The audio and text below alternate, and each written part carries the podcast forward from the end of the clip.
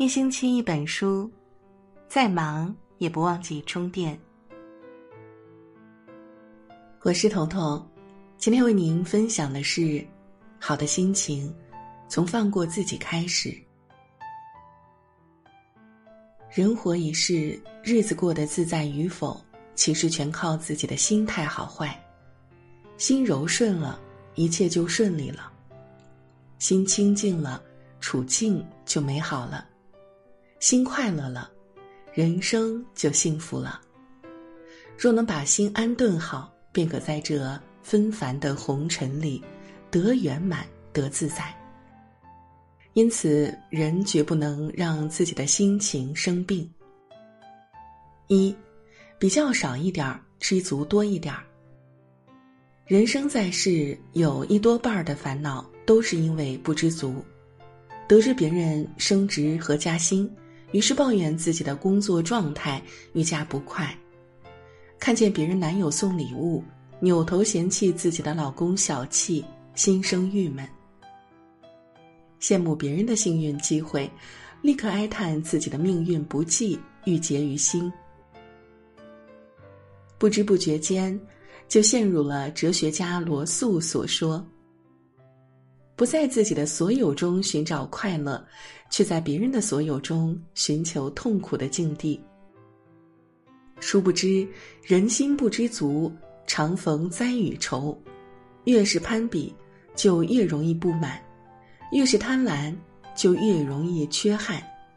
正如《三国演义》中的周瑜，本是一个很有才华的将领，但是无奈气量狭小，总爱一争高下。尽管自己已经当上了吴国的大都督，但还是一个劲儿的和诸葛亮比高低、争胜负，最后被气死在战场上，年仅三十六岁，悔恨一生。不知足的人生就是一场灾难。人一旦被自己的欲望和贪婪裹挟，就再难得到解脱。唯有静下心来看淡一切，不为得不到的而惆怅。不为已失去的而懊恼，人生才能更加畅快。比较少一点儿，满足就能多一点儿；知足多一点儿，幸福就能常相伴。就像李银河曾说过的一句话：“享受自己所拥有的，不羡慕自己所没有的，这样才能保持愉快的心情。”所以，我们唯一要做的就是尽人事，听天命。当能够放下执念，改变不知足的心态，你就会发现，原来幸福可以很简单。二想开了幸福，想不开痛苦。曾经听过这样一段话：在清水中放一颗糖，不会太甜；但放一勺醋就会很酸。捡到钱不会太高兴，丢了钱却懊恼不堪。人不能因为一件喜事儿。而高兴一整年，却可以因为一个创伤郁郁终生。人生在世，总有一些人让自己无法放下，总有一些事儿让自己无法释怀，于是便有了怨憎会、爱别离、求不得。但其实很多东西、很多事情都是冥冥之中自有安排的，就如同一把沙子，你攥得越紧，反而会感觉越累。想的太多，最容易累了自己，伤了他人。就像邻居张姐，自身性格过于敏感，总是因为一些小事儿而郁郁寡欢。哪怕是隔壁吵架，她都会纠结半天，是不是因为自己？时间一长，情绪得不到舒缓，连身体也跟着遭了殃。到医院检查，医生了解情况后，劝她凡事儿往开想，若自己。都不放过自己，病情迟早会加重。从那以后，张杰开始慢慢调整心态，不再任由往事牵绊自己的脚步，也不再任由他人左右自己的心情。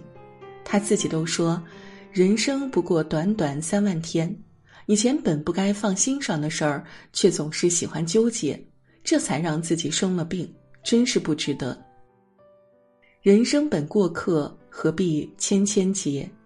过去的不妨让它过去，到来的迎接它的到来。只有心大了，事情才会小；只有想开了，人生才会顺。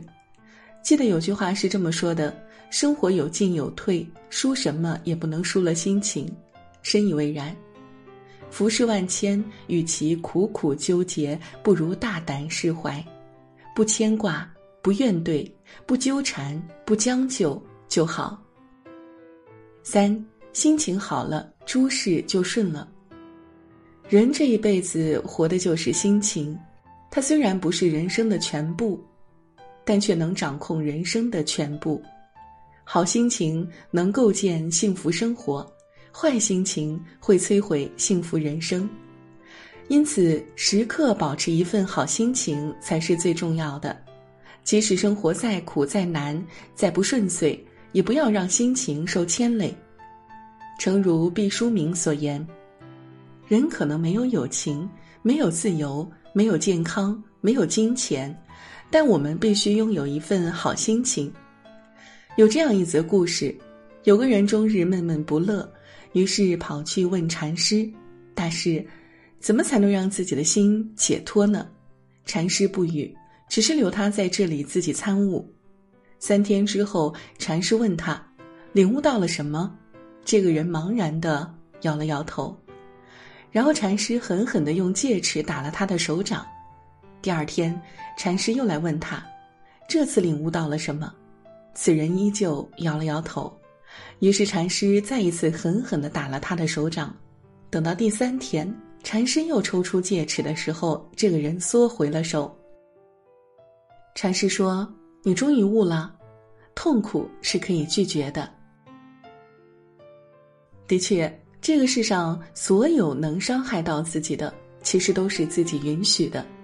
同样的道理，人之所以会闷闷不乐、郁郁寡欢，不过是自己放走了好心情而已。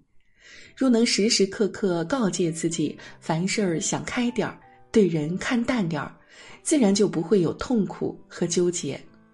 因此，往后余生，别再满身戾气，也别再紧皱眉头。当你学会眉开眼笑对生活，日子也会一天天好起来。点亮再看，愿你我在接下来的日子里，以清净心看世界，以欢喜心过生活，以平常心生情味儿。喜欢我们的分享，欢迎给我们留言。祝您晚安，做个好梦。